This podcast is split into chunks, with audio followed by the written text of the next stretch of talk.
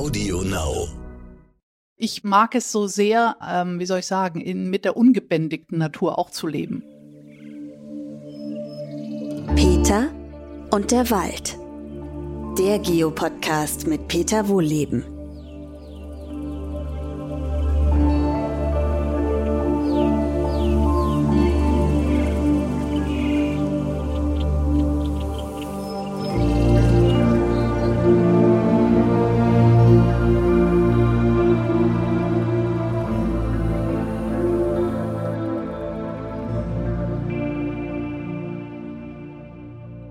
Herzlich willkommen zu meinem neuen Podcast. Äh, mein Gast heute ist Maike Winnemuth.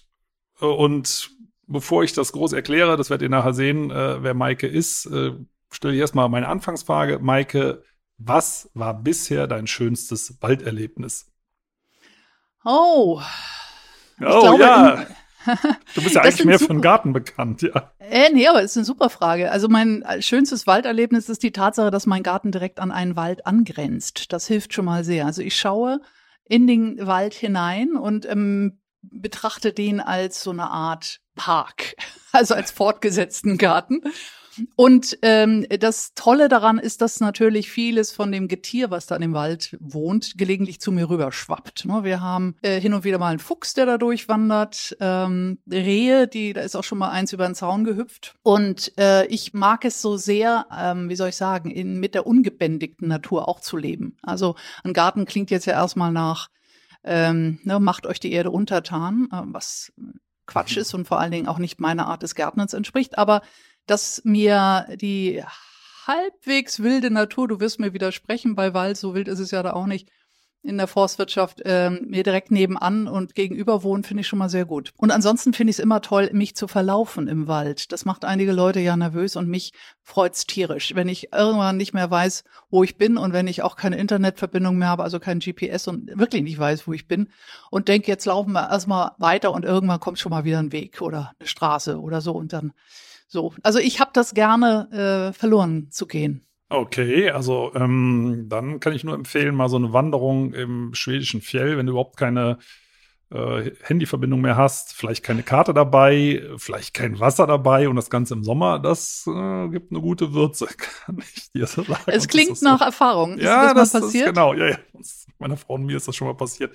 Und wir haben dann wirklich schon so ein bisschen gedacht, wir, ja, wir verdursten. Ne? Also, weil, also wenn du, oh. du völlig schwitzt, es war viel zu warm äh, für die Jahreszeit, es war Ende August, da kann eigentlich schon der erste Schnee fallen und es war über 20 Grad und mit über 20 Kilo Gepäck auf dem Rücken oh. verlierst du ordentlich Wasser. Und wir haben gesagt, ja, da sind so viele Bäche eingezeichnet gar kein Problem und die waren alle ausgetrocknet. Ne? Und dann kriegst du noch ein bisschen Muffensausen. Ne? Wenn ah. das, denn die nächste Straße, also ich sag mal 80 Kilometer entfernt ist, dann ja. wird's mulmig und man ist da zu Fuß unterwegs, ohne Handy. Was habt ihr, was habt ihr gemacht? Also was wir dann gemacht haben oder was mhm. wir grundsätzlich gemacht haben, also was wir, ja, wir sind weitergelaufen, ne? du musst da weiterlaufen in der Hoffnung, mhm. dass es klappt. Und die Tatsache, dass wir heute miteinander sprechen, spricht ja dafür, dass wir doch Glückwunsch. Noch, doch noch Glückwunsch zum Überleben. Sind.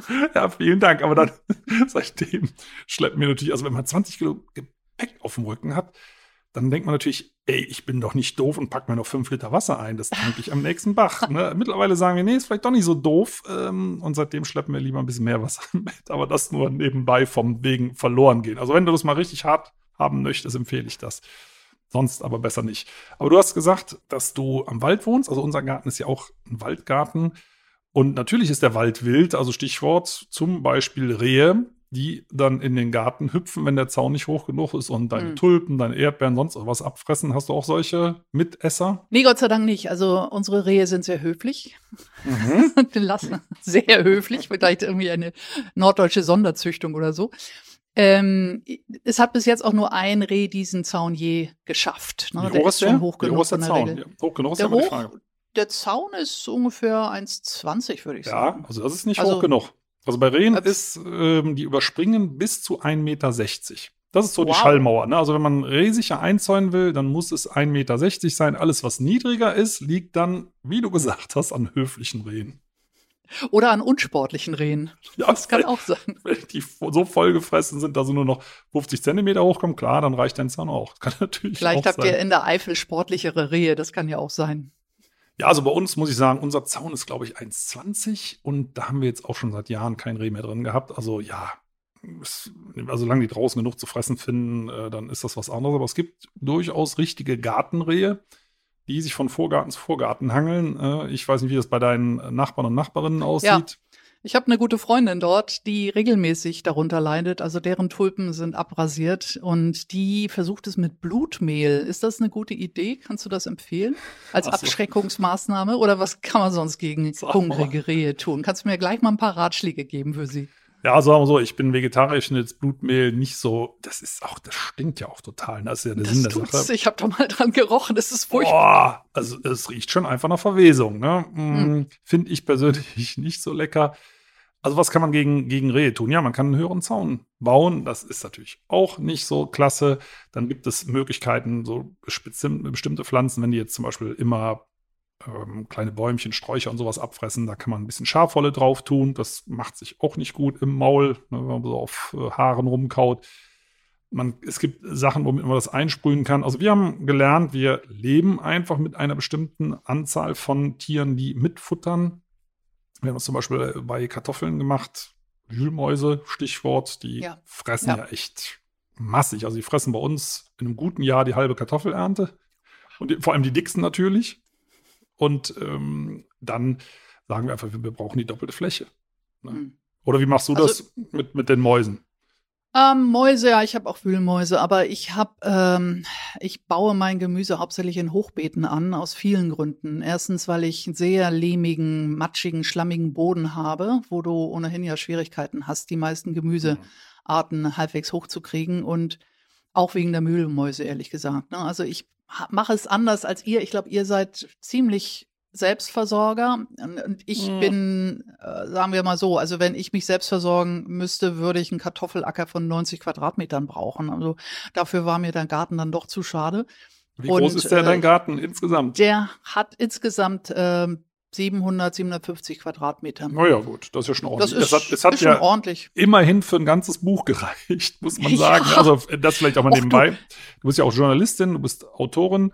Und äh, jetzt muss ich mal nach, noch genau nach dem Titel gucken. Du hast ja nicht geschrieben, ich bin mal weg, sondern ich bin bin im Garten, heißt der Titel ja, also ohne ich. Bin im Garten. Ne, so. Und bei 700 bin Quadratmetern. Im Garten kommt von einem Messingschild, was ich habe, was ich immer vorne an die Haustür hänge, wenn ich im Garten bin. Wenn der Postbote kommt, weiß er, wo ich bin. Das weiß er allerdings inzwischen sowieso. Das Schild braucht's gar nicht mehr. Die Leute wissen eh, dass ich im Garten bin. Aber so äh, fing das eigentlich an mit diesem Schild. Das war so das, ja, das Aushängeschild in jeder Hinsicht. Ja, also, und der Garten muss ja so groß sein, dass auf jeden Fall vorne das Haus steht, du bist hinten drin und vorne kriegt keiner mit, dass du irgendwo in deinem privaten Dschungel verschwunden bist. Und wenn du genau. sagst, 90 Quadratmeter für Kartoffeln, ja klar, also wenn man sich selber versorgen will, ähm, das ist schon eine gute Schätzgröße. Wir haben 300 ähm, Quadratmeter Gemüsebeet gehabt. Jetzt haben wir es gerade ein bisschen verkleinert, weil meine Frau immer sagt, Mensch, das ist, äh, ich bin dann ja auch öfter unterwegs und dann bleibt ja. alles an ihr hängen. Ne? Man muss ja dann auch, wenn die Sachen reif werden, muss man sie ernten, sonst holt sie jemand anders. Unsere kleinen, pelzigen Freunde äh, oder die gefiederten Freunde oder wer auch immer. Besonders. Ja, gerade die. aber man kennt das von Johannisbeeren. Wenn die kurz bevor die reif sind, ernten die die Vögel. Also es fehlen Natürlich. noch zwei, drei Tage und dann sind die weg. Und das gilt für Erdbeeren, das gilt für Holunder, das gilt eigentlich für fast alles in meinem Garten. Ich habe äh, Erdbeeren, die ich sehr liebe, äh, jetzt fast schon aufgegeben, weil die Schnecken immer schneller waren. Und ich habe einiges versucht dagegen. Ja, was machst du mit Schnecken? Was machst du mit Schnecken? Da gibt es ja ah, sehr, ja. sehr böse Methoden, die ähneln so ein bisschen an äh, Schneckeninquisition. Inquisition? Worüber ja, also die, die, Methoden, ja, genau. So Mittelalter, was man da so mit Menschen gemacht hat. Schnecken. Es gibt Leute, die zerschneiden die, es gibt Leute, die streuen Salz drüber. Ist natürlich effektiv, aber übelst brutal. Ja. Auf der anderen Seite nerven die, ne? Es kommt auf mein äh, Zornlevel an, ehrlich gesagt. Okay, also ich weiß nicht, ob du mich outen möchtest, was du machst, wenn du zornig bist. Also ich versuche erstmal alles, um sie äh, wegzulocken, wegzuschrecken. Also äh, deshalb auch Hochbeete, die ich dann auch zum Teil einstreiche mit so einer Lösung, die Schnecken angeblich abhalten sollen. Hm, klappt mal besser, mal schlechter. Aber wenn es sehr, sehr viele sind und wenn die alle Hürden überkrabbeln, äh, äh, dann, äh, ja, du wirst mich nachts im Garten erleben mit einem alten rostigen Küchenmesser und einer Taschenlampe und dann gehe ich mal durch und ähm, sagen wir so, bereite den Amseln ein Frühstück am nächsten Tag. Ich gehe dann, säbel die dann auch. Salz finde ich komischerweise brutaler, als sie zu zerschneiden. Ich weiß nicht warum. Also da denke ich mir immer, die winden sich noch im Todeskampf und das finde ich irgendwie eine, keine schöne Idee. Aber so schnell und hoffentlich schmerzlos und ähm, ja, die Vögel haben noch was davon, finde ich irgendwie sinnvoller. Ja, also man muss dazu wissen, Schnecken, also wir machen das so, wir sammeln die ein und wir mhm. bringen die ja, ich glaube, immer sagen so 30, 40, 50 Meter weiter. Unser Garten ist ziemlich groß und schmeißen sie dann über den Zaun. Also da ist Aber die Wald. kommen doch wieder zurück. Die ja, sind doch äh, ortstreu, die Schnecken. Das habe ich immer gelernt. Und wie sammelt ihr die ein? Nehmt ihr so eine Wurstzange oder so? Nee, oder richtig Hand. per Hand? Mit der Hand. Das ist dann schleimig und dann nimmt man ein bisschen Küchenpapier Bäh. und dann kriegt man das ab. Hör mal, du als alte Gartenpflanze. Du wirst ich doch wohl den Schnecken, trotzdem so eklig. Also ich mag die absolut nicht anfassen. Aber die sind Dieses toll, das sind tolle Tiere. Ein tolle Tier. Du hast vielleicht sogar ganz seltene dabei, zum Beispiel die rote Wegschnecke. Das war früher die Allerweltsschnecke, die so orange-rot ist. Die ist mittlerweile vom Aussterben bedroht, weil die von dieser spanischen Wegschnecke, die sieht fast so aus, ist ein bisschen kleiner und bräunlich. Ist irgendwann mal eingeschleppt worden, heißt spanische Wegschnecke, kommt aber aus Südfrankreich. Naja, gut, das ist wieder ein anderes Thema, wer sich solche Namen ausdenkt. Und die verdrängt die, weil die anscheinend schlechter schmeckt, bitter oder so. Und Igel und Vögel mögen die nicht und deswegen wird die am Leben gelassen und die rote Wegschnecke, unsere heimische, wird weggefressen. Ne? Und das sind halt seltene Arten. Äh, ich finde die auch toll. Ich finde Schnecken wirklich cool. Also mir macht das nichts, aber das ist klar. Also wenn du sagst, es ist eklig, das ist so, wie Leute Angst vor Spinnen haben. Das kann, da kannst du auch dreimal sagen, die machen ja nichts, dann ist das so. Ne? Also kann ich gut verstehen. Habe ich kein Problem mit. Hier sammeln die halt ein, schmeißen über den Zaun. Das ist zum Beispiel auch der Nachteil. Wenn du Wald in der Nachbarschaft hast, dann ist dein Garten die Lichtung. Natürlich. Und das ist der coolste Platz im ganzen, Garten, äh, im ganzen Wald. Im Wald selber kommen Lichtungen gar nicht häufig vor und deswegen hast du, hast du da eine überproportionale hohe Anzahl an, hm. an Gästen, die da mitessen wollen. Also wir kennen das, das mit den Mäusen ist ja dasselbe Problem. Das ist mit den ja. Schnecken das Problem. Also Mäuse kann ich jetzt nicht raustragen, die lassen sich nicht fangen. Aber Schnecken, also wir sammeln die, man sagt so, dass sie so 20 Meter weit riechen können. Also wenn du Salat hast, und lädt sie nur 15 Meter weiter ab, ne, so über einen Nachbarzaun, aber du gibst ja im Garten nicht zu den Nachbarn, dann können die schon wieder zurückkriechen. Aber bei 50 Meter, also es gibt, man, je nachdem, wo man nachliest, wird auch gesagt 100 Meter. Das glaube ich ehrlich gesagt nicht. Na gut, vielleicht werde ich dieses Jahr ein bisschen milde walten lassen nach unserem Gespräch und sie rübertragen. Aber dann wirklich nur mit einer Wurstzange einsammeln. Alles ja, andere also kannst wenn, du nicht von mir verlangen sagen wir mal so, wenn man sich mit Schnecken ein bisschen beschäftigt, äh, und dann weiß man auch, dass die richtig fühlen. Also zum Beispiel, ich weiß nicht, ob du das gelesen hast, dass die, dass bestimmte Schneckenarten, also zum Beispiel die Rot, rote Wegschnecke sich und die Weinbergschnecke, die rammen sich Kalkstachel beim Liebesakt in den Leib.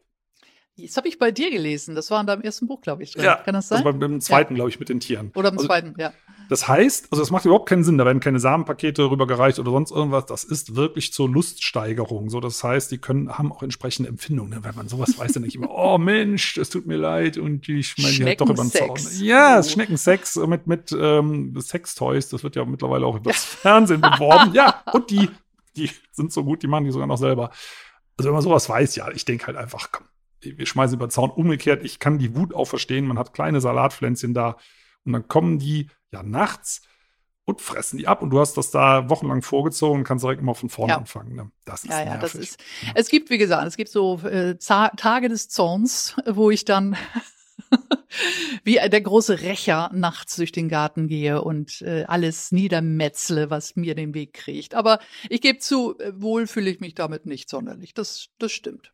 Aber da wäre halt ein Ausweg, also was man zum Beispiel machen kann, ähm, so ein, wie ein Jutesack oder irgendwas, äh, kann auch eine Zeitung sein, irgendwas Nasses, und da sammeln die sich drunter. Ja. Ne, und dann kann Mach man das unter so ein Brett, genau. Ja, super. Brett, Brett auch ja. okay. Und dann kann man die so ein bisschen gezielt absammeln. Aber nochmal, ich mhm. habe auch Verständnis dafür, wenn es einen irgendwann reicht. Also bei uns ist der Garten halt groß genug und im Zweifelsfall sagt man, jo, dann ist der Überschuss nicht ganz so groß. Also wir haben ja in der Regel von allem zu viel. Hm. Ist ja auch so, auch so Wann habt ihr damit angefangen mit Selbstversorgung? War das immer schon Teil deines Lebens? Also es, ja, also nicht immer schon, also als, als Kind nicht. Also mein Vater war Finanzbeamter, meine Mutter hat im Krankenhaus gearbeitet, der hat dann auch mal Hühner gehalten. Das ist, hast du dann im Tierbuch vielleicht auch gelesen. Da habe ich dann mal so ein befruchtetes Ei auf dem Heizkissen eben ausgebrütet und das Küken hat dann gedacht, ich wäre die Mutter, war wunderbar, aber auch ein bisschen nervig. äh, also nachher nerviger als die Schnecken, aber das Küken ist natürlich gut behandelt worden.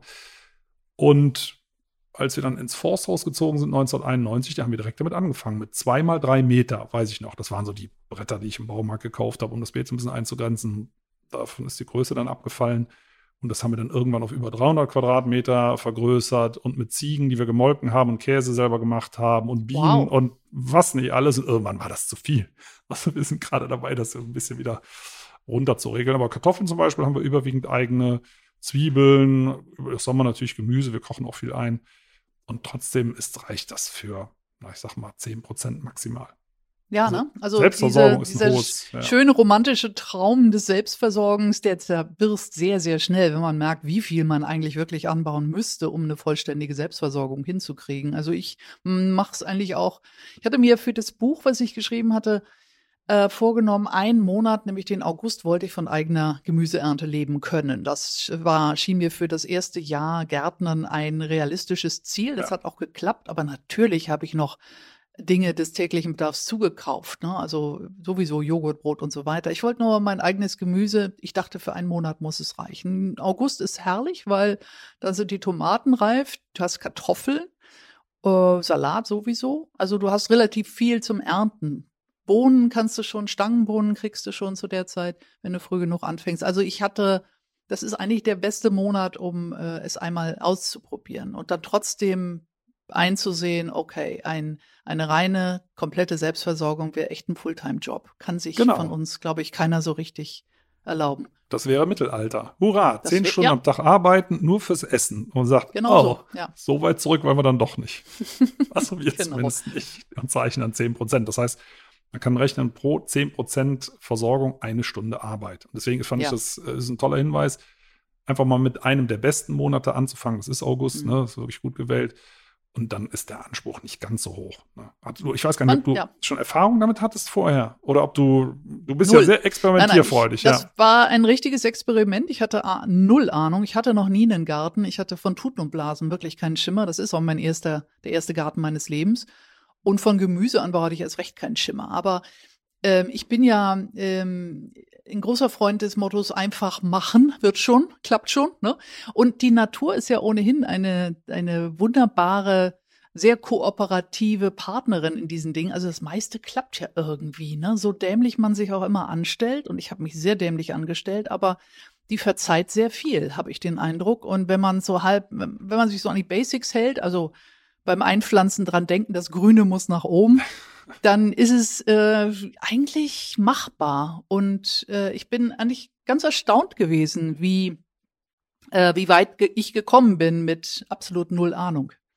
Ja, also das, sagen wir so, als wir angefangen haben, uns ist es schon gelungen, bestimmte Gemüsesorten komplett ausfallen zu lassen. Aber gut, von daher hast du vielleicht doch ein bisschen mehr Ahnung, als du zugibst.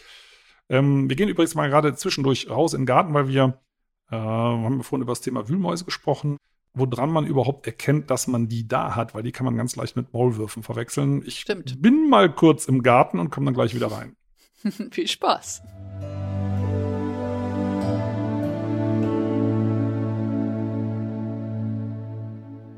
Wir sind jetzt nicht im Wald, sondern im Forsthausgarten und wir schauen jetzt mal nach Wühlmäusen und Maulwürfen. Ja, davon haben wir hier reichlich.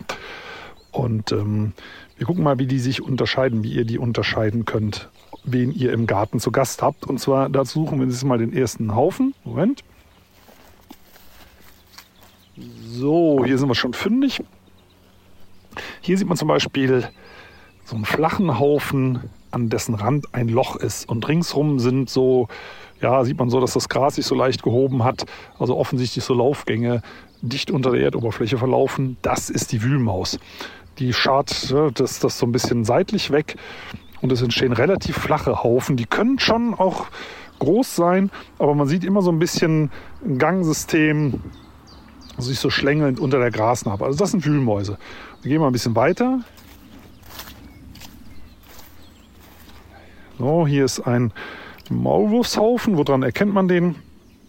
Der sieht so ein bisschen aus von der Form her wie ein Vulkan, also schön gleichmäßig. Das hängt damit zusammen, dass der Maulwurf von unten nach oben relativ senkrecht und in der Mitte die ganze Erde aufwirft. Der legt so Jagdgänge an, ziemlich tief. Also da sieht man nicht unter der Grasnarbe irgendwelche Gänge. Der Maulwurf kann sehr, sehr tief gehen. legt Jagdgänge an, wo er Regenwürmer jagt und die Erde bringt er dann senkrecht nach oben, die bröselt schön nach allen Seiten weg und dann hat man relativ gleichmäßige, ja, wie so ein kleiner Vulkan, solche Kegel. Also das ist der Maulwurf und die Wühlmäuse. Die Mühlmäuse sind die, die im Garten Ärger machen, der Maulwurf nicht, der steht unter Naturschutz, den darf man auch nicht bekämpfen und das ist auch gut so. So, und jetzt geht's wieder rein zur Maike.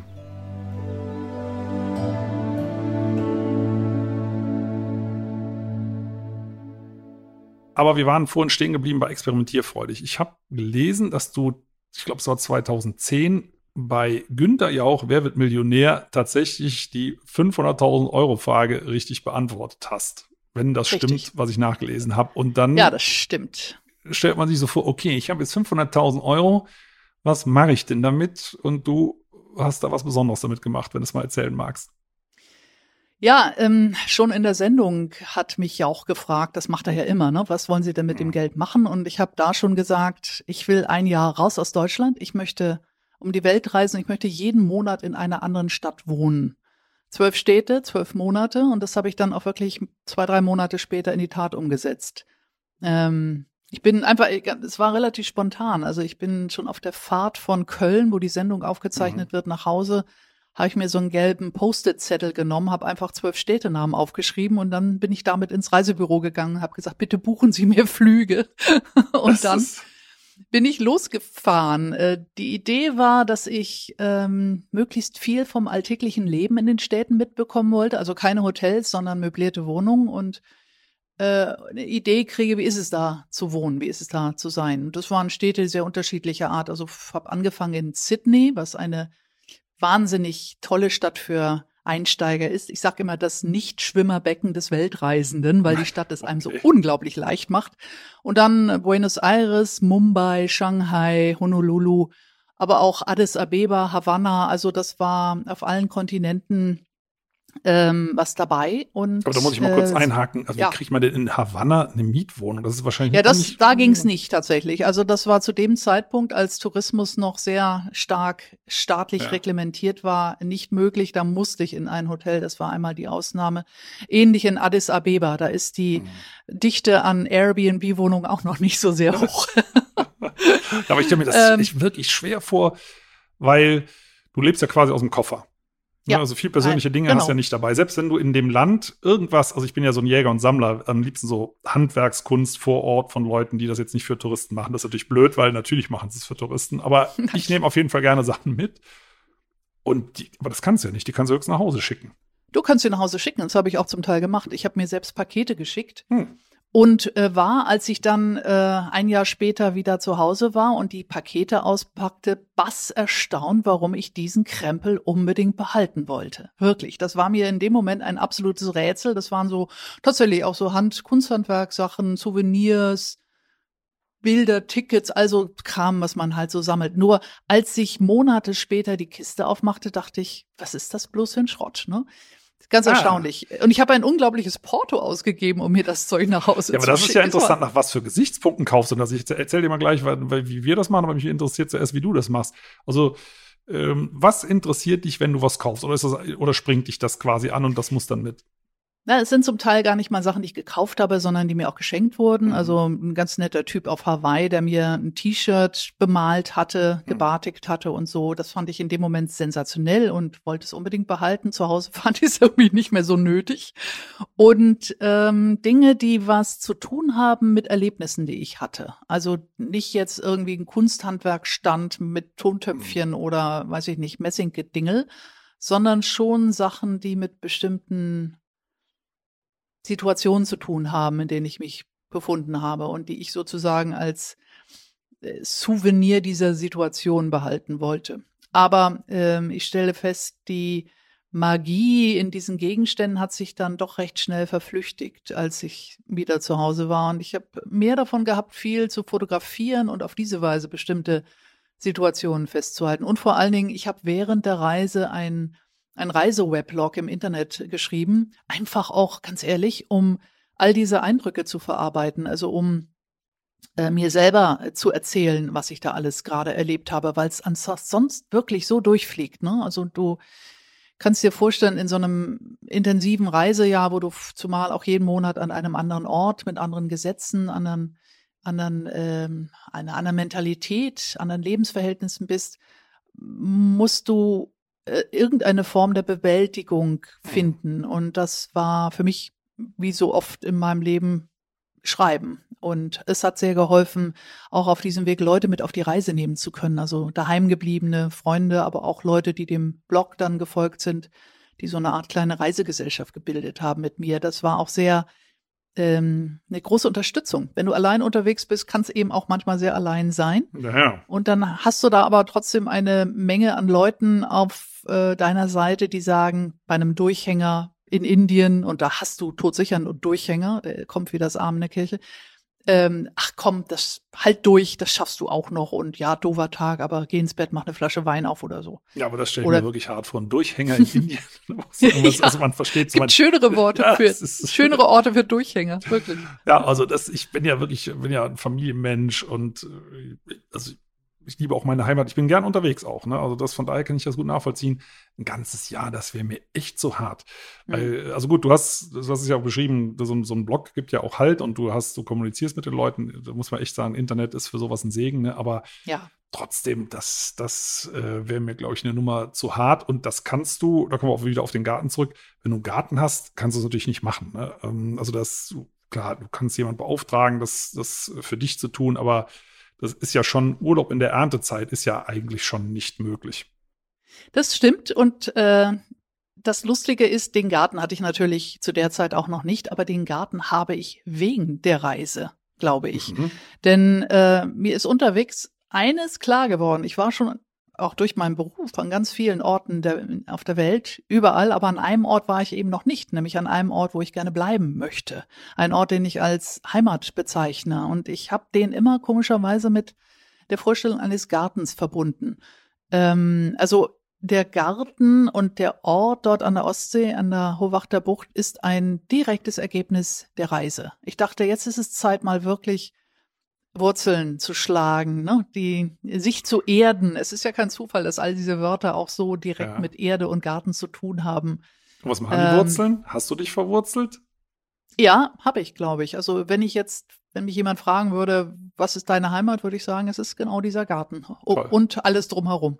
Das hat also geklappt. Es hat auch viel damit zu tun, glaube ich, dass Heimat etwas ist, was man sich bauen muss. Das mhm. ist nicht unbedingt der Ort, wo man geboren ist, aber es ist vielleicht der Ort, wo man begraben werden möchte oder ich, äh, den man wirklich auch handfest mitgestaltet hat. Und das habe ich in diesem Garten wirklich getan. Also ich kenne jeden Quadratzentimeter, auch die unaufgeräumten Ecken ganz mhm. gut und äh, fühle mich denen wahnsinnig verbunden auf eine Weise, wie ich noch keinen Ort, an dem ich bislang gewohnt habe, mich verbunden gefühlt habe.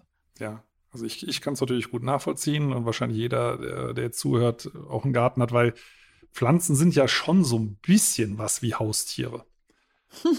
Also ein bisschen wenigstens. Ne? Also man, man äh, pflanzt die und dann will man ja gucken, wie die sich entwickeln. Und manche Pflanzen wachsen sehr langsam mhm. und man hofft dann, dass die vielleicht in drei, vier Jahren auch mal Früchte tragen und dann dauert es vielleicht auch zehn Jahre. Also es ist schon eine sehr, sehr langfristige Verbindung, wenn man dann nach drei Jahren wegziehen würde oder hat das im Hinterkopf. Man weiß ja nicht, was das Leben bringt, aber wenn man schon im Hinterkopf hat, dass man sich wieder trennt, dann investiert man, also ich würde es zumindest nicht machen, äh, besonders viel Zeit da rein dann ist das eigentlich mehr wie eine grüne Kulisse. Und so ist, ist, das ja Leben um dich rum, was sich entwickelt. Ne?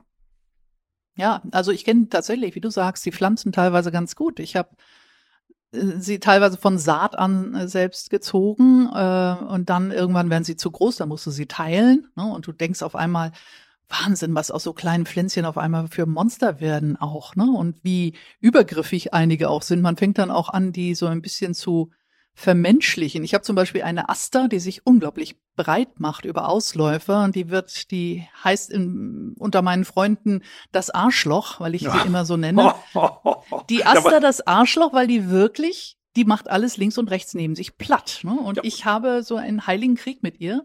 Gleichzeitig respektiere ich sie auch für ihren absoluten Überlebenswillen und für ihre, ja, die macht sich einfach sehr breit. Die macht die Schultern breit und macht alles neben sich klein. Und ich, ich finde das irgendwie ganz schön, so einige Pflänzchen zu haben, die beschützt werden müssen und andere, die bekämpft werden müssen und mich insgesamt ein bisschen so zu fühlen wie so ein Zirkusdirektor, ne? Also du hast es mal mit Löwen zu tun und mal mit Flöhen und alle müssen auf ihre Weise einfach behandelt werden. Ja, also und äh, wo du sagst, die macht sich da breit. Also bei Pflanzen ist ja schon bekannt, dass die auch chemische, ja, so eine Art chemische Kriegsführung machen. Die töten übrigens, können auch Tiere töten über ihre Pilzpartner, wenn die mehr Stickstoff brauchen. Also es geht nicht nur gegen Pflanzen. Also es ist auch bekannt, eine Walnuss zum Beispiel, Walnussbaum ist ja unverträglich. Ne? Ja. Der macht mit seinem, mit seinem Laub, mit den Ausdünstungen in der Umgebung auch vieles weg. Kiefern sind dafür bekannt, dass sie die Ellenbogen breit machen, aber natürlich auch Stauden. Also von daher, das, ich muss noch über das Arschloch schmunzeln. das Arschloch im Garten ist die Asta. Muss ich mal bei uns, wir haben auch Astern. Ich muss mal überlegen. Bei uns verhalten die sich aber anders, aber das liegt natürlich daran, du bist an der Ostsee. Da kann die Asta vielleicht andere Sachen ausspielen als bei uns in der Eifel. Bei uns ist das Klima schon rauer. Also bei euch regnet es natürlich viel, ihr habt viel Wind. Aber ja. äh, diese, diese starken Wechsel zwischen Kälte und Hitze, die habt ihr wahrscheinlich nicht so, so doll. Also wenn nee, ich mir nee, die, die Wetterkarte angucke. Ein, ja. ja. sehr moderates Meeresklima. Ne? Das wird nie ganz kalt und nie ganz heiß. Ja. Und äh, eigentlich ist das eigentlich der Grund, glaube ich, warum England auch so eine Gartennation ist. Denn genau dort haben die etwa dasselbe Klima wie wir da oben an der Ostsee. Ja, und, äh, und der Bösewicht in England ist, glaube ich, Rhododendron. Also der würde bei uns hm. zum Beispiel nicht ausbüchsen können, weil der ist, also ich bin ja froh, wenn die Büsche stehen bleiben. Und in England, die wuchern da ja ganze Hangzüge zu. Und bei euch ist ja. es halt die Aster. Interessant, das, was geht mir nicht Was habt ihr für einen Boden bei euch? Ist das sandig oder? Nee, also bei uns ist der Boden lehmig, tonig. Also wir sind im Mittelgebirge. Das ist so, ein, so ein ja. Sandstein, Grauwacke heißt der ganz genau, äh, aus dem uralten, Jahrhunderte alten, äh, Jahrhunderte, Millionen alten äh, Meer. Und das ist so ein, ja, das gibt, gibt so einen lehmig, tonigen Boden, also relativ schwer. Also nicht besonders gut. Also zum Beispiel Apfelbäume, die wir bei uns pflanzen. Bei euch müssten die eigentlich ganz gut wachsen. Bei uns krüppeln die vor sich hin. Also meine Eltern haben uns zum Einzug ins Forsthaus vor 30 Jahren einen alten rheinischen Bohnapfel geschenkt. Also alte Sorten sind immer toll. Und dieser Apfel, der hat, ich glaube, die Krone, die Krone hat einen Durchmesser von zwei Metern. Nach 30 Jahren, zwei Meter Kronendurchmesser, wow.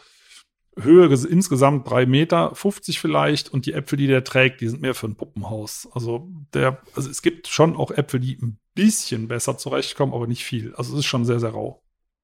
Ich habe äh, auch lernen müssen, dass man nicht gegen den Boden arbeiten kann. Ne? Also klar kann man ihn verbessern, natürlich kann man Sand reinschippen und Humus drauf und Kompost und so weiter. Das versuche ich auch jedes Jahr, den Boden ein bisschen besser zu machen, aber ich habe halt auch einen sehr, sehr lehmigen äh, Boden, wo teilweise die Feuchtigkeit drin steht und da geht halt nicht alles, was ich mir wünsche und mhm. das musste ich in meiner Naivität auch erstmal mühsam lernen. Ich kann, der, der Garten sucht sich schon aus, was in ihm wachsen will. Das kann ich nur sehr genau. begrenzt. Genau. Äh, und wenn man sozusagen das A. Punkt, Punkt, ich sage jetzt mal, unter den Gemüsen findet, das wäre eigentlich der Jackpot. Das ist, für uns ist es wie so, wie so, eine Evolution. Also wir haben zum Beispiel bei Kartoffeln, ich glaube, 20 Sorten oder was ausprobiert. Und immer die Kartoffeln sind halt übrig geblieben fürs nächste Jahr, die, die es überlebt haben. Und darüber haben wir eine Sorte gefunden, die bei uns genau passt. Und so ähnlich ist es, was, es gibt Sachen, die funktionieren bei uns ganz schlecht. Also im Freiland geht Tomate nicht, klar, aber es gehen auch viele andere Sachen nicht und dafür funktionieren äh, Mangold halt wie blöde. Klar, ja. Zucchini geht ja praktisch überall. Aber bestimmte Sachen funktionieren gut und manche schlecht und die schlecht funktionieren, die frustrieren, die lässt man halt weg. Und das wird, werden bei euch andere Sachen sein als bei uns. Jetzt muss ich nach der Kartoffel fragen. Wie heißt die Sorte? Ach Gott, ich glaube Mayan Gold oder so. Das ist irgendeine so Kreuzung zwischen einer alten äh, Inka-Kartoffel mit, weiß ich jetzt nicht, aber die, die ist so ein bisschen länglich ja. Und hat so, so ähm, ist sie violette, gefleckt? Viole, genau. So rot-gelb gefleckt, dann hatte ich die auch mal Mayan Twilight, kann das sein? Oder so, also ne? Irgendwas mit Mayan und die, also die funktionieren ja. bei uns gut. Ja. Und diese ganzen anderen, die Krautfäule resistent und was nicht alles sind, ähm, die sind quasi ausgemändelt und übrig geblieben ist die. Und das, von daher finde ich das gut, was du sagst, man, man kann den Garten nicht zwingen, irgendwas zu machen. Das ist ja ein Ökosystem. Wir denken immer, ah, das ist eine Pflanze, aber in Wirklichkeit muss die interagieren mit Bakterien, mit Pilzen, mit äh, anderen Nachbarn. Bei euch sind ja andere Wildkräuter als bei uns, vermute ich mal in der Zusammensetzung. Und die müssen sich da durchwurschen. Also wenn die dann die Ellenbogen ausfahren bei Gemüse, wäre das ja sehr erwünscht. ja, danach suche ich auch noch. Aber das macht äh, tatsächlich auch Spaß. Ähm, und ich glaube auch, das ist so die Evolution eines jeden Gärtners nach und nach. Man fängt am Anfang ja wirklich an mit macht euch die Erde untertan und mhm. hat so bestimmte Ideen, die man auch unbedingt durchdrücken will. Und dann nach und nach bringt einem die Natur bei, nee, so wie du dir das gedacht hast, geht das hier leider nicht.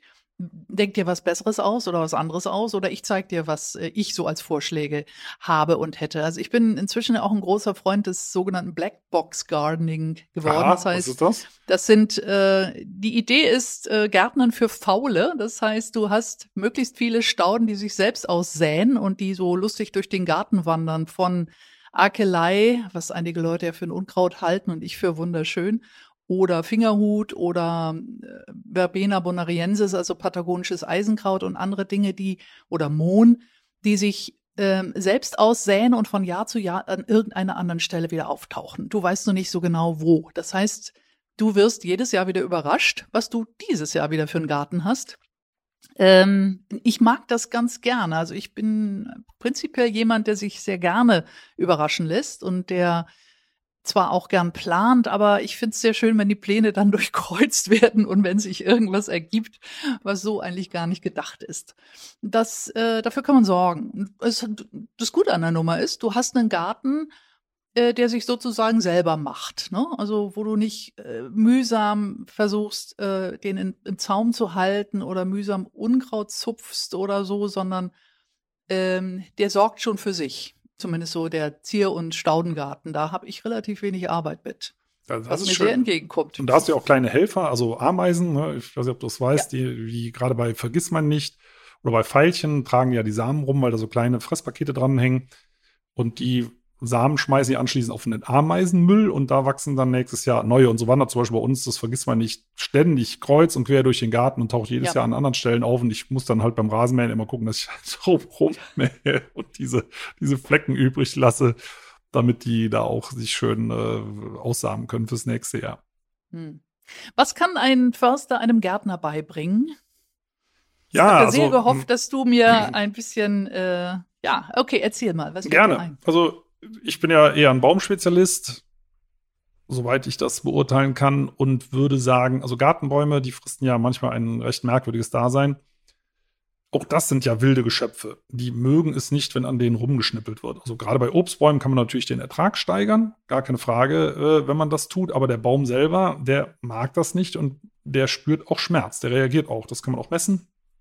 Ist an der Abwehrreaktion, der kann auch sehr dezidiert reagieren, ob der jetzt angeknabbert wird oder ob er mit der Gartenschere dann rumschnippelt. Da entstehen verschiedene Reaktionen, die messbar sind in Bezug auf äh, die Chemie, in Bezug auf elektrische Signale. Das ist mittlerweile ganz gut erforscht. Und dann ist man immer in der Zwickmühle. Das geht ja schon los mit der Hecke. Eine Hecke, ich weiß nicht, ob du eine hast, eine Buchenhecke, Heimbuchenhecke, Hm, das sind ja ich habe Bäume. eine Heimbuchenhecke, Ja. ja. Und die wird wahrscheinlich geschnitten, oder? Schneidest du Ja. die? So, Ja. Maike, dann bist du. Der Nachbar schneidet sie, sagen wir mal so. Ich Ah, okay. profitiere davon. Also wir haben natürlich auch eine Hecke, die geschnitten wird. Bei uns sind das auch Buchen oder Hainbuchen, aber das wollten eigentlich mal Bäume werden. Und wenn man an denen rumschnippelt, dann ist das schon für den Baum relativ brutal. Also das, das mag der nicht, das tut dem auch weh. Übrigens, äh, wehtun, das, das sind Dinge, die werden zum Beispiel an der Uni Bonn vom Professor Frantisek Baluska erforscht, das Schmerzempfinden von Bäumen. Und wenn man das weiß, dann kommt man natürlich in eine Zwickmühle. Also mir geht es jedes Jahr im Herbst so, oder Spätsommer, wenn ich die Hecke dann schneide. Und ich denke, ah, aber auf der anderen Seite, ich brauche halt auch Platz und ich, bei uns es geht eine Straße nebenlang, da kann ich das auch nicht drüber wachsen lassen. Also irgendwo muss man die im Zaum halten. Aber die Frage ist halt, wie stark macht man das? Wann macht man das? Also man schneidet Bäume am besten im Juli und August. Weil dann haben die die Möglichkeit zu reagieren. Viele schneiden die im Winter, aber dann schlafen die. Und die, Hm. die können dann nicht reagieren und dann können Pilze zum Beispiel leichter eindringen, ohne dass der Baum sich wehrt. Also man sollte das Juli, August machen. Gerade bei empfindlichen Baumarten wie ähm, Pflaume, Kirsche, die sind sehr, sehr empfindlich, wenn man die außerhalb dieser Zeit schneidet.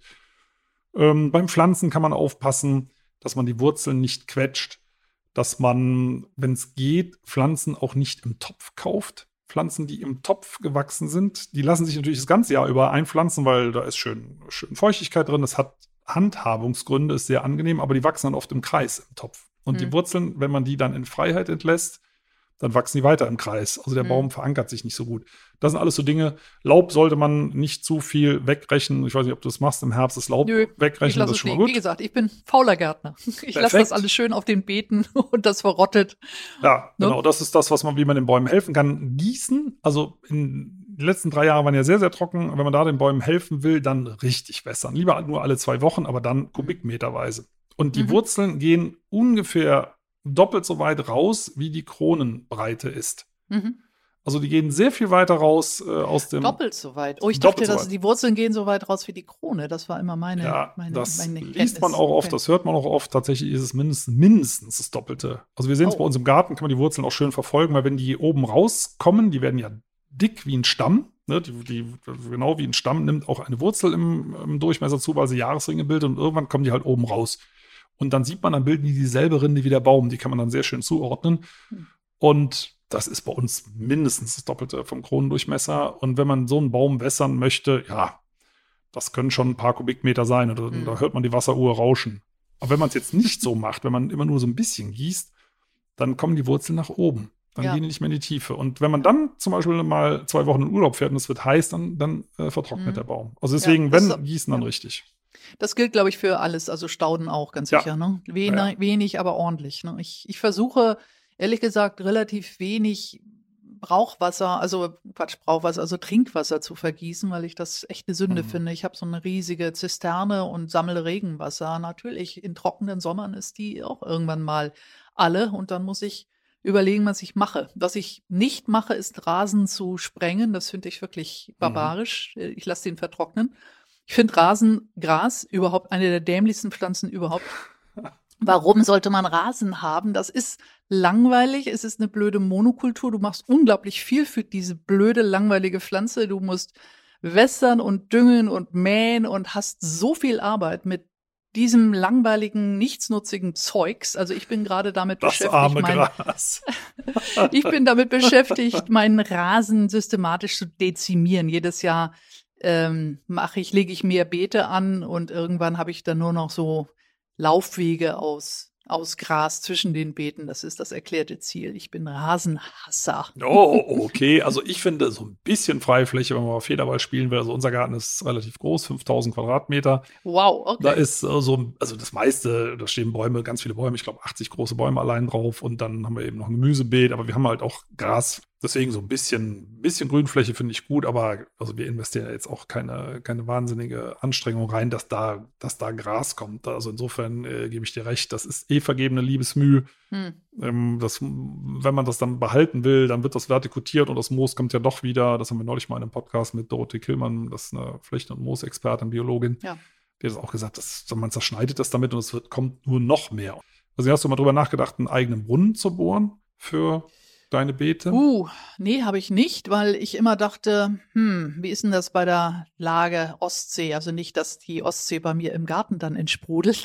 ich weiß nicht, ich wie nah, wie nah am bohre. Strand bist du denn? Hast du einen Strandgarten? Dann hätte ich vielleicht gedacht, es gibt Äh, Probleme. 300 Meter, 300 Meter Ja, bis zum Strand. Ja, also fließt- noch weit genug weg, ganz bestimmt. Ja, ja. Aber nee, tatsächlich habe ich nie dran gedacht, einen Brunnen zu bohren. Erklär mal, ist das eine gute Idee für jeden Also ich finde es eine gute Idee, aber naja, sagen wir mal so, also unsere Brunnengeschichte ist ein bisschen komplizierter, weil ähm, also ich habe bei uns die alten Dorfbrunnen, die sind so 10, 12 Meter tief. Und wir haben eine Firma beauftragt und haben gesagt, okay, also wenn die da so bohrt, was kostet das? Keine Ahnung, 2000 Euro oder so. Hm. Da bohren die den Brunnen durch, 10 Meter tief und dann kann man auch noch so eine Handschwengelpumpe benutzen. Jo, super, so einen Brunnen möchten wir. So, und dann kamen die und haben, also vorher sind die mit einer Wünschelroute drüber gegangen. Ich glaube daran ehrlich gesagt nicht. Aber gut, der Inhaber hat gesagt, kostet 300 Euro extra, er geht mit der, er geht mit der Wünschelroute drüber und er garantiert dann aber auch die Tiefe. Ich habe gedacht, okay, also 10, 12 Meter Tiefe muss das sein, aber vielleicht sind es ja auch nur 5. Er geht darüber, der Wünschelroute, ja, wo hätten Sie denn gerne einen Brunnen? Ja, hier. Genau da kreuzen sich zufällig zwei Wasseradern. Toll. Dann haben wir gesagt, okay, dann bohren Sie mal hier. Und dann hat er gebohrt und gebohrt und gebohrt. Am ersten Tag wollte er eigentlich fertig sein. An einem Tag ist er auf 30 Meter gekommen, kein Wasser. Zweiter Tag über 40 Meter tief, kein Wasser. Und dann, das Schöne ist, im Hinterkopf, er hat vorher gesagt, ja, so 17 bis 20 Meter ist Grundwasser. Und da habe ich noch gedacht, hey, du Blödmann, äh, hier ist jeder Dorfbrunnen nur 10 Meter tief. Die Garantie hätte ich ja auch ohne Windschrote geben können.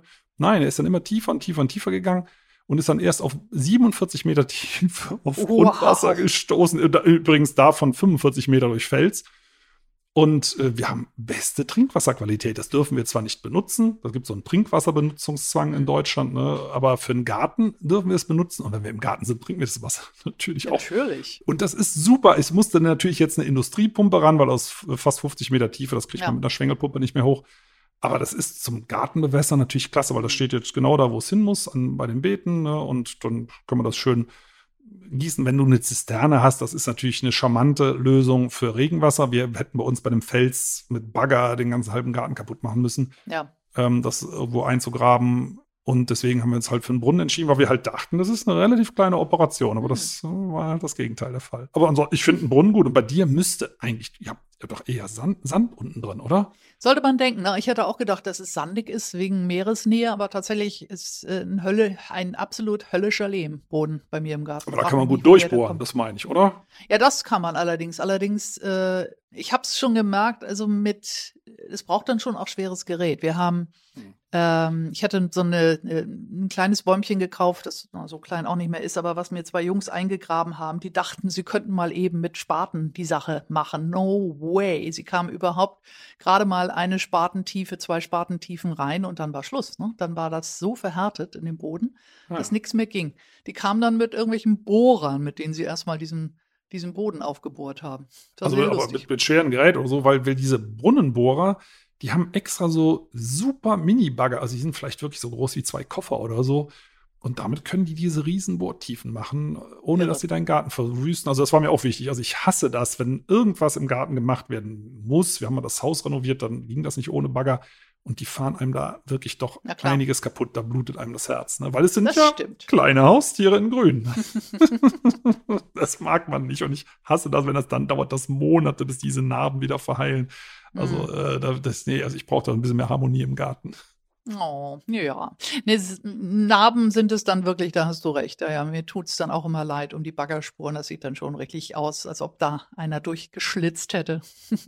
weißt du übrigens, was ich sehr von dir gelernt habe, äh, ist die Dimension der Zeit, äh, der Dauer. Das ist überhaupt etwas, was mir der Garten beigebracht hat. Ich hätte vorher auch nicht gewusst, dass so eine hundsnormale Möhre vier, fünf Monate braucht von Saatkorn bis Essbarkeit. Aber was mir noch viel weniger klar war, wie lange bestimmte Dinge, wie du vorhin sagtest, bei Bäumen natürlich besonders zu beobachten, wie lange die Dinge brauchen, um zu wachsen. Und ich bin wie viele meiner Generation oder wie ich bin halt eine Großstadtbewohnerin ewig gewesen, natürlich auf Ungeduld geeicht und wollte immer sofort Instant Gratification, ne? muss sofort ein Ergebnis da sein, zack, zack. Und ähm, auch durch das Lesen deiner Bücher, äh, gerade durch die Passagen, die sich um Buchenwald äh, drehen, wie lange eine Buche ein Baby ist, jahrzehntelang, wie ich gelernt habe, hat mir noch mal eine wirklich andere, ein anderes Verhältnis zur Zeit gegeben. Also wenn es der Garten nicht schon geschafft hätte, aber äh, das Lesen über den Wald erst recht. Und ich fand das so irgendwie auch bewegend. Ich habe das ja an mir selber gemerkt. Vieles, was ich da jetzt tue im Garten, was ich da jetzt anpflanze, davon werde ich nie so richtig was haben. Ich habe jetzt ein kleines Pfirsichbäumchen gepflanzt, das hatte letztes Jahr so zwei Früchte, hurra. Aber erst die Leute nach mir, ne, meine Nachfolger, wer immer da eines Tages diesen Garten haben wird, wird wirklich irgendwas von diesem Baum haben. Es sei denn, dass er keine Pfirsiche mag und ihn umhaut und einen kleinen Birnbaum pflanzt oder so. Aber dass du Dinge tust, die du gar nicht mehr erleben wirst in ihrer äh, Reife. Das ist eine, finde ich, eine interessante Dimension, die meinem Leben zumindest sehr viel hinzugefügt hat darüber nachzudenken. Die Engländer haben einen schönen Ausdruck dafür, Cathedral Thinking. Ich kann kein TH. Cathedral Thinking heißt, Leute, die beginnen, eine Kathedrale zu bauen im 13. Jahrhundert, werden niemals ihre Fertigstellung erleben, sondern erst die zwei oder drei Generationen nach ihnen. Die werden dann vielleicht obendrauf so das letzte Dachpfändchen legen und trotzdem bauen sie daran, auch wenn sie niemals etwas von dem fertigen Ergebnis sehen werden. Ja, also finde ich äh, sehr schön, weil das ist ja letztendlich der Punkt. Es ist ja die Arbeit im Garten, die die Freude macht und nicht irgendwas, was fertig ist. Also was fertig ist, wäre ja auch langweilig, mal ganz im Ernst. Wenn alles fertig ist und du könntest nur noch reingehen und sagen, hm, schön, dann gehst, und dann gehst du wieder zurück ins Wohnzimmer. Das wäre jetzt vielleicht nicht der Punkt. Und ich finde den Gedanken übrigens auch schön, dass es ist ja nicht nur dein Garten, es ist auch der Garten der Blaumeise. Die Blaumeise würde zum Beispiel sagen, hey, das ist natürlich mein Garten. Ne? Und das Eichhörnchen würde sagen, was für ein Quatsch, das ist mein Garten. Und der Fuchs sagt, nein, das ist mein Garten. Ich, also ich bin fest davon überzeugt, dass sie das auch denken. Ja. So, so ein Blaumeise singt ja nur deswegen, weil sie sagt, hau ab, das ist mein Revier. Die meint mhm. natürlich nicht dich, sondern andere Blaumeisen. Und der Zaun meint nicht die Blaumeise, sondern die Nachbarn. Wenn du einen Zaun hast, bei uns ist es ja auch so. Ich finde den Gedanken so skurril, dass jedes Tier, jede Tierart denkt, die bei dir im Garten wohnt, das ist selbstverständlich mein Garten. Und die gestalten den ja auch um. So ist es ja nicht, wenn wir zum Beispiel an die Ameisen denken. Ne? Also ich finde, dass diese, diese Multi-Überschneidung im Garten der ganzen Arten und jeder denkt, na logisch, das ist meins. Das finde ich auch irgendwie cool. ähm, ich weiß nicht, ob du das auch mal gemacht hast. Äh, gerade Stichwort Salamander haben wir auch relativ viel im Garten. Die haben ja ein ganz individuelles Muster. Also das, so wie bei Buckelwalen, die Fluke oder so. Also das Salamandermuster ist einzigartig für jeden Salamander. Und wenn du den fotografierst, wenn du einen findest, dann kannst du immer mal gucken, ist das derselbe? Weil die können ja sehr, sehr alt werden. Also die okay. können in Gefangenschaft über 50 Jahre alt werden. Draußen wow. in der Natur wahrscheinlich nicht ganz so alt. Aber dann kannst du mal gucken, ob das immer derselbe ist, der dich da über Jahre begleitet oder ob da welche dazukommen. Ne? Wenn man so eine kleine eigene Datenbank anlegt, ist es also mhm. ein, auch also ich habe mal damit angefangen. Ich muss auch ehrlich sagen, ich bin nicht so ganz konsequent, weil ich dann auch irgendwann zu faul bin, dann äh, die Fotos wieder rauszusuchen. Aber ich habe auf jeden Fall schon ein paar in meiner Datenbank. Das wusste ich nicht, dass die so alt werden. Das macht es natürlich erst recht spannend. Ja, klar. Ja, ja ich fange an. Ja. Ich fange an, sie ja, genau. zu dokumentieren. Gute Idee können viele Tiere alt werden. Du kannst dich mit Tieren anfreunden. Wir, wir, haben das ja bei uns mit der Krähe gemacht, aber das geht auch mit Eichhörnchen, wobei ich davor warne, die zum Beispiel vor dem Fenster zu füttern. Unsere Nachbarn haben das mal gemacht und die zerkratzen nachher die ganzen Rahmen. Also wenn die, mhm. weil die einfach rabiat sind und sagen, wir möchten jetzt mehr haben und die haben ja wirklich ganz, ganz scharfe Krallen. Aber wenn man, die, wenn man das im Garten macht mit so einem Eichhörnchenkasten oder so, mhm. also man kann da, ob die das jetzt unbedingt brauchen, ist natürlich die zweite Frage, aber es ist einfach schön, sich mit, mit solchen wilden Tieren zu umgeben. Die Eichhörnchen, also wir haben eine Menge und äh, die verbuddeln natürlich Nüsse auch. Ich habe ja. immer mal so kleine Walnussschösslinge, die aus irgendwelchen Nüssen entsprungen sind, die die vergraben und nie wieder gefunden haben. Also das, äh, das macht auch Spaß, da zu schauen, was sie so hinterlassen. Ansonsten ist, sind Eichhörnchen, mein Hund findet, das sind seine Haustiere. Die sind nur zu seinem Vergnügen da. Ja, und, und die Eichhörnchen mit den Walnüssen, die sagen vielleicht, hey, hier in den Garten gehören mal ein paar Walnussbäume wir pflanzen da mal welche und du sagst, ja, die haben die vergessen. Ne? In Wirklichkeit sind das vielleicht Gärtner. Ja, wer weiß. Ja, ja die haben dann so kleine grüne Schürzen an, jetzt wo du sagst. Stimmt. Ja, ja, genau, genau. Ja, Mike, ich könnte mit dir stundenlang weiter plaudern. Also Garten ist einfach was Schönes, kann man nur jedem empfehlen. Mal gucken, auf was du äh, als nächstes kommst, weil du bist ja wirklich sehr experimentierfreudig. Ich kann das nur bewundern. So flexibel wie du bin ich nicht, muss ich ganz ehrlich sagen. Ich mache ja schon ziemlich lange sehr ähnliche Sachen. Ich komme auch gerne rum, aber einfach mal ein Jahr mich ausklinken, äh, das wäre für mich schwierig. Für mich wäre das umgekehrte Experiment ein Jahr in der Stadt wohnen. Ich glaube, es wäre für mich ist auch super. Gibt es tolle Natur, die man da entdecken kann, tolle Möglichkeiten. Ich liebe Städte, aber ein ganzes Jahr da wohnen wäre für mich sehr schwer. Sagen wir es mal so, würde ich zumindest mal vermuten. Also äh, von daher finde ich es toll, dass du ganz viele Menschen an deinen Erlebnissen teilhaben lässt. Wie gesagt, du bist ja nicht nur Autorin von mehreren Büchern, aber dein letztes war ja äh, Bin im Garten Du bist ja auch Journalistin, also berichtest auch ganz viel über andere Dinge. Ich finde das toll und möchte mich ganz herzlich für das Gespräch bedanken und ich bin mir sicher, wir werden von dir noch viel lesen und hören. Dankeschön, hat mir wahnsinnig Spaß gemacht, mit dir zu sprechen.